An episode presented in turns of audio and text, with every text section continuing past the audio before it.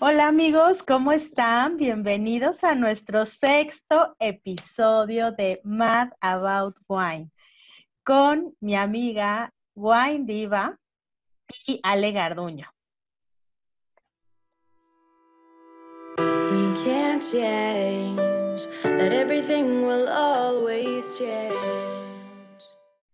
Ahora sí, amigos, tenemos un tema muy interesante que está ligado con la semana pasada, que de verdad, pues ha causado mucha polémica ese, ese podcast. Y pues queremos hablar ahora de lo que es lo normal, digamos, dentro de los tapones, este, del vino, sin embargo, del famoso corcho, pero también vamos a hablar un poquito de los corchos sintéticos. Entonces, pues, ¿qué te parece, mi estimada Marta, este tema también muy interesante? Oye, amiga, pues padrísimo, como que ya le bajamos, ya le bajamos al tono del podcast, ¿verdad? Porque, bueno, recibimos tantos comentarios del tema tan, controversial del vino en lata y de los vinos con tapones de corcholata, que bueno, ahora decidimos platicar sobre, como bien lo dices, los tapones de corcho natural y las nuevas alternativas que hay, ¿verdad? Sí, pues tú eh, cuéntanos un poquito sobre el corcho, a ver. Oye, amiga, súper sorprendida. Disculpen mi ignorancia, por aquí no solamente ustedes aprenden, nosotros también aprendemos. No sabía que el corcho estaba hecho de la corteza de un árbol. Tú sí sabías, amiga. Sí, amiga, sí, sí, sí, del alcornoque. Ya ves que hasta tenemos acá, tienes cabeza de alcornoque. amiga, bueno, pues en qué mundo vivo, este, no sabía que sí, este, son de, todos los corchos son de, de la corteza de, este árbol que como dice Ale se llama el alcornoque. Y pues bueno, eh, tienen porosidad, lo que permite cierta microoxigenación al vino. Pero bueno, ese, el corcho se usa desde hace siglos, amiga. Desde hace siglos.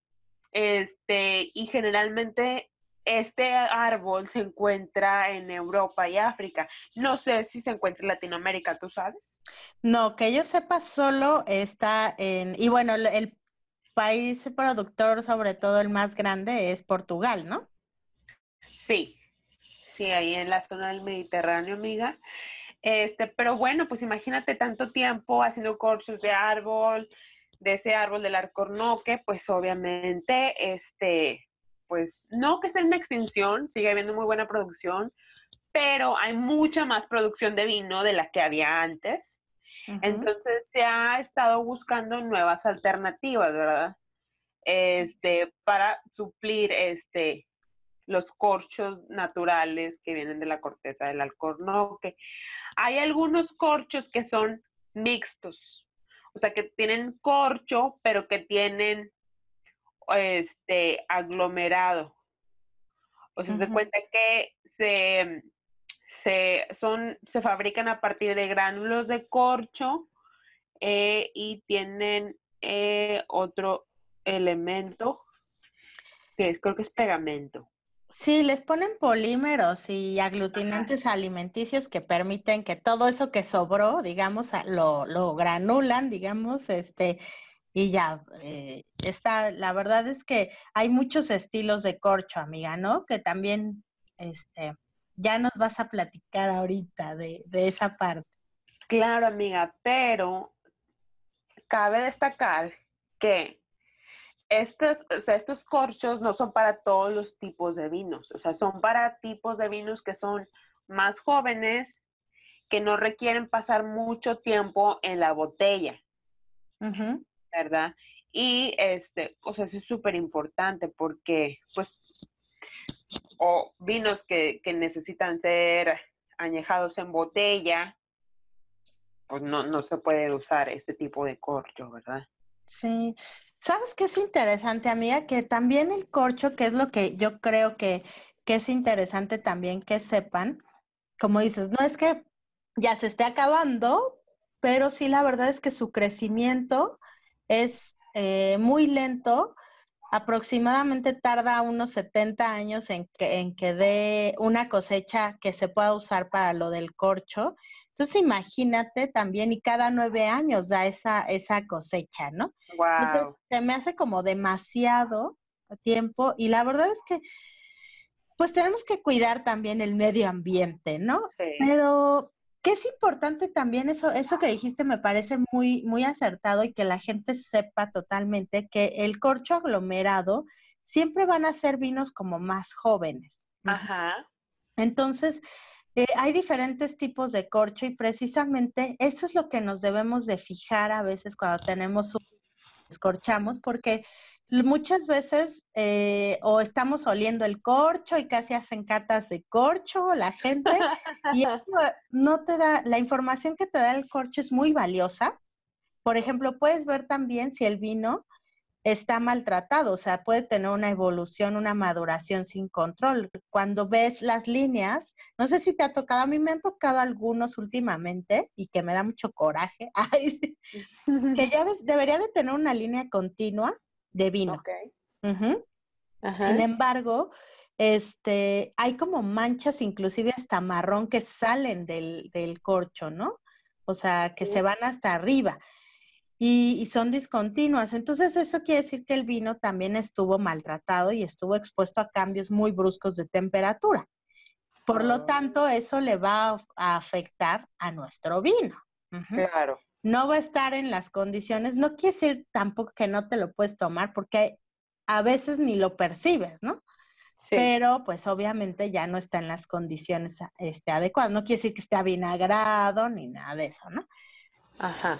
Pero sí Oh, es qué importante eso, sí. Y, y por ejemplo, los corchos naturales, ¿viste? Ajá. ¿Qué viste acerca de los corchos naturales?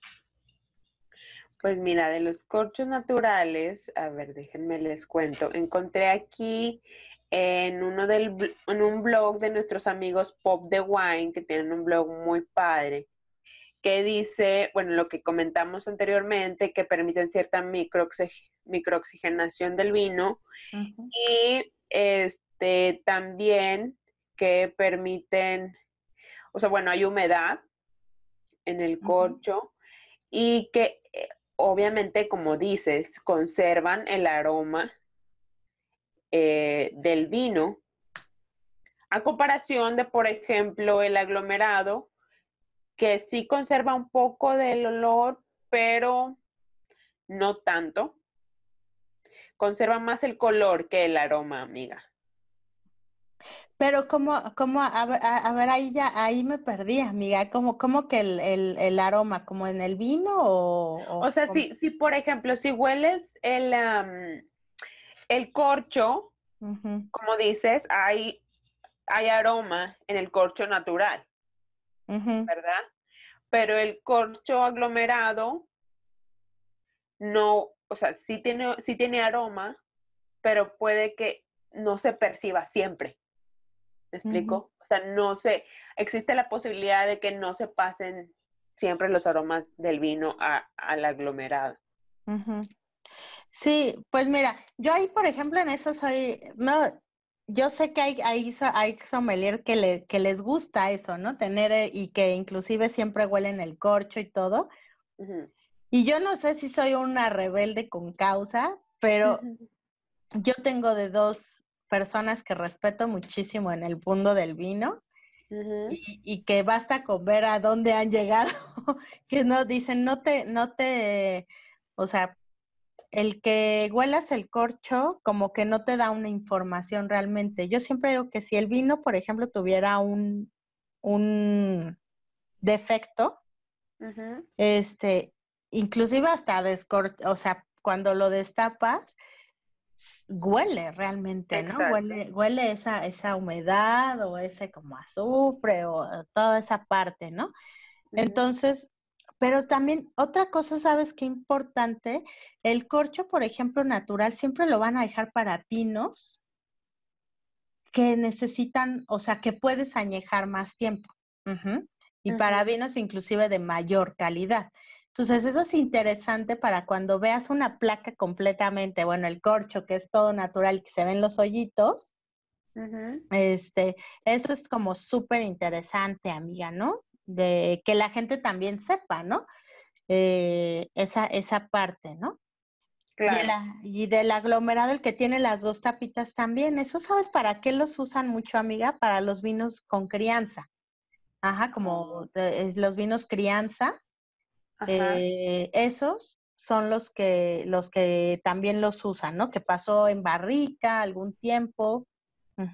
También los naturales, obviamente, pero sí son vinos que van a tener un poco una guarda más, mm, este, más grande que los del aglomerado, ¿no? Sí, sí, sí, amiga, todo esto que dices es muy interesante. Fíjate que aquí, este, revisando otro, otra fuente de información, y me imagino que es algo que ya sabes, que los, que el corcho natural, este, fue descubierto por el Don Periñón. Mm. Este monje que hizo esta champaña en el siglo XVII. Bueno, él empezó a usar este corcho natural para, para sus vinos espumosos y entonces así este, se propagó por todo el mundo, ¿verdad? Claro, como dices, lo traía de Portugal y pues bueno, Portugal ahí por el siglo XVII se convirtió en el principal productor de corchos. Pero pues como hay demanda y explotación, este, es que hemos cambiado o que varios, varios viñedos y, bodegas usan ahora los aglomerados y el otro corcho que del que no hemos hablado, que es el sintético, amiga. Sí, que ese es todo un temazo, ¿no? ¿A poco ¿Tú cómo has visto la percepción de la gente? Yo creo que es muy abierta, ¿no? Allá en, Estados Unidos, a que saben que pues es algo que no lo te catalogan de un vino de mala calidad, ¿no? O sea, bueno, hay de todo, ¿no? O sea, hay gente que sí dice, de que, ¿qué es esto? Ajá. Eh, de verdad, que el plástico ahí, pues no. este, pero hay, por ejemplo, creo que hay mucha más aceptación cuando ven un corcho sintético en un vino, en un vino rosado o en un vino joven. Es como que no, no le ponen tanta cabeza. O sea, dicen, hay más aceptación. Pero realmente no he visto, no me ha tocado ver un, corcho sintético en un vino rojo, en un vino tinto, no me ha tocado, no sé si a ti. Sí, varios, varios amigas me han tocado y de hecho sorprendentemente muy buenos. La verdad es que yo, este, es lo que le digo a la gente siempre, no tiene nada que ver el tapón con la calidad de un vino. O sea, nada más que siempre es un vino que va a estar, está hecho para un consumo este, joven, ¿no? Para un consumo rápido. Que eso sí es importante que sepa la gente, ¿no? Claro. Este, y que se ha ido, se han hecho diversos estudios. Por ejemplo, aquí en, en ñoñeando un poco, este, en 1990 fue Burns quien empezó, o sea, él, él ah, producía plásticos, pero visitando justo vinícolas en California, se dio cuenta que en las barricas, pues habían, de las vinícolas tenían este, tapones de plástico y dijo, pues, ¿cómo no? O sea, ¿cómo la, botella con corcho natural y por qué las barricas con corcho de plástico? Y le, le dijeron, le informaron sobre el TCA en los corchos, que el TCA, para que la gente lo sepa, es una bacteria o eso que está en el, presente en el corcho. Que el nombre es triclonoarizol y la verdad es que no, no es eh, eso. Todos tenemos alguna eh, casa de alguien que huele a humedad, ¿no? Que entra, si es un aroma, o hasta esa persona cuando llega a algún lugar, literal apesta. O sea, tiene ropa y todo huele a humedad. Huele a humedad. Pues ese aroma es el que le transfiere, ¿no? Al vino. Entonces es cuando le llamamos que el vino está corchado. Ok. Y eso ya no se le quita al vino. Entonces, imagínense, pues les va a saber a humedad, ¿no? También, entonces pues. eso no va a ser agradable. Fatal. Pero este, esa enfermedad se la transmite el corcho. Entonces se empezaron a buscar diferentes alternativas para evitar esas cosas y tapar. Y este señor muy gente se puso a trabajar en eso él trabajaba con plásticos y dijo, pues tómala, ¿no? Voy a buscar una, una idea o voy a buscar un, un, este, un tapón. Y sí, efectivamente lo hizo. Hubo prueba y error, como en todo lo que empieza en un, en, en un negocio o en, en, un proyecto. Y decían que en un principio tenían mucho estos, o sea, ya no tenía el TSA, pero tenían mucho aroma amonio, ¿no? Estos tipos de, de tapones sintéticos, ¿no? Ajá. Pero obviamente fueron habiendo otras, eh, otras empresas, fueron mejorando y la verdad es que ahora ya no pasa eso, ¿no? Este, ok. Que, que había rollo también que era difícil sacarlo y eso sí me ha tocado, ¿sabes? Una vez con un vino de postre, le pusieron eso. No, o sea, yo dije, ¿qué onda? Le voy a, ¿cómo saco? No podía. Sí, tal vez, sí, eso sí me ha tocado, que a veces sí es más difícil abrirlos con los de plástico que con los de coche natural o el aglomerado. Eso tienes razón. Sí, pero y son ricos. La verdad es que no pasa, no, no es un vino de mala calidad para nada. Quitémonos esa idea, así como fue tan controversial el tema de la semana pasada. El vino está, el mundo está evolucionando, está en cambio constante. Y nosotros tenemos que ir adaptando y cambiando también, ¿no? Claro que es hermoso las botellas, los corchos y ta, ta, ta. Pero hay diferentes, lo mismo, volvemos, vinos para diferentes momentos. Así es, así es, amiga, estoy totalmente de acuerdo contigo. Y bueno, hablando de esa apertura que tenemos que tener hacia los, nuevos corchos de plástico o los corchos de vidrio, amiga. Ay, sí, ¿qué tal esos tapones, verdad? Que están... Oye, ¿y qué me cuentas de los, de los, ¿cómo se llama? De los taparrosca. También, lo mismo que el corcho, este, sin, bueno, que el tapón sintético, también. Ahora, esto, eh, este tipo de maquinaria para poner estos este, implementar este tipo de tapón, amiga, es bien cara, pues no, es, no es barato.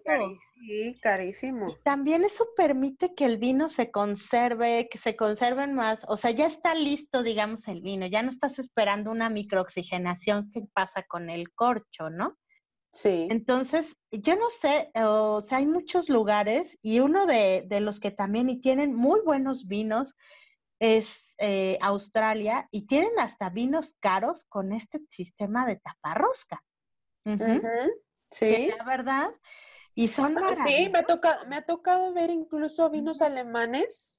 Sí. Excel, de excelente, así de casas este, históricas y con tapones de rosca, o sea, que han comprado esta maquinaria y han actualizado sus procesos para usar tapones de rosca. Especialmente lo he visto en, en, Rieslings.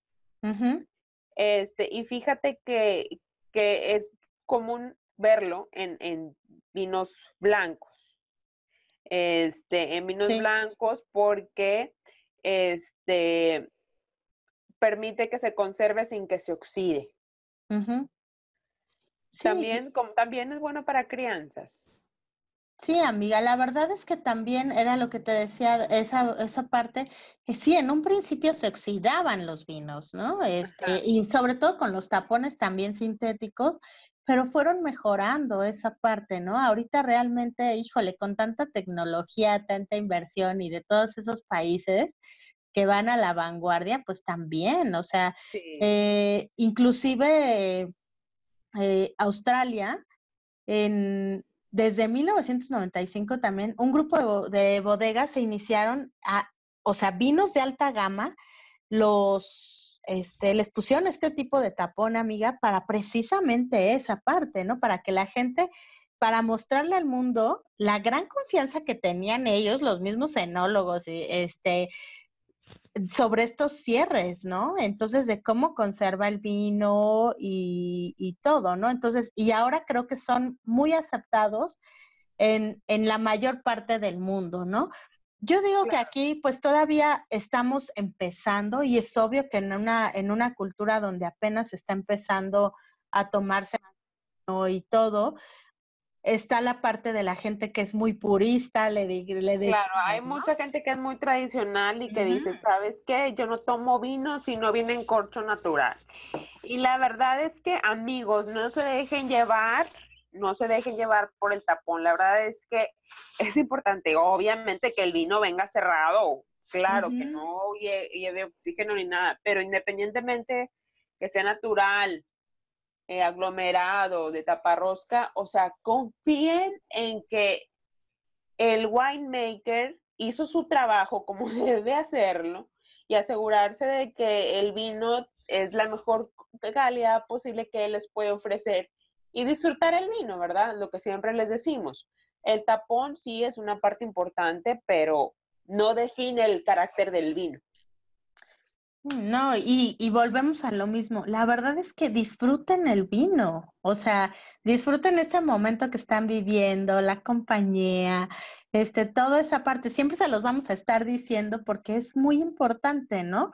Este, cambia tanto el vino que hay para todas ocasiones, así que disfrútalo, ¿no? Por, por lo que es esa botella, ¿no? Y punto. Ya si no te pero vas a, te vas a sorprender gratamente con vinos, este, con ese tipo de, de tapón o de taparrosca, ¿sale?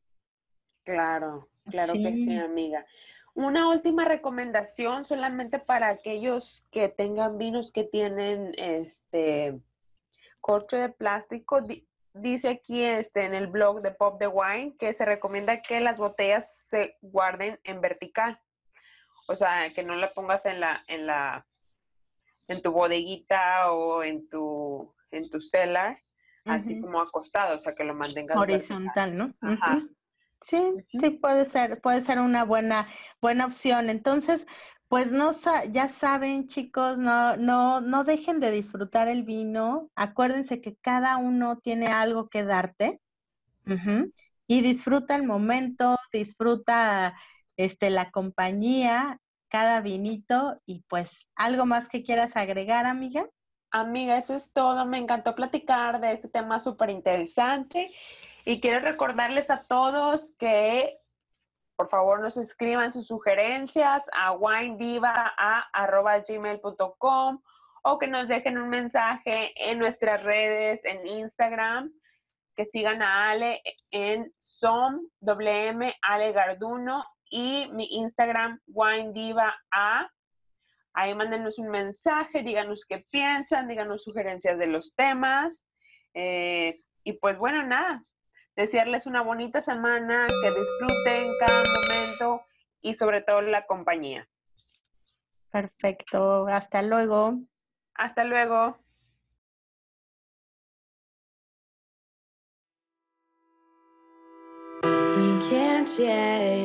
knows that everything will always change. But we'll remember this as it is today in time. We both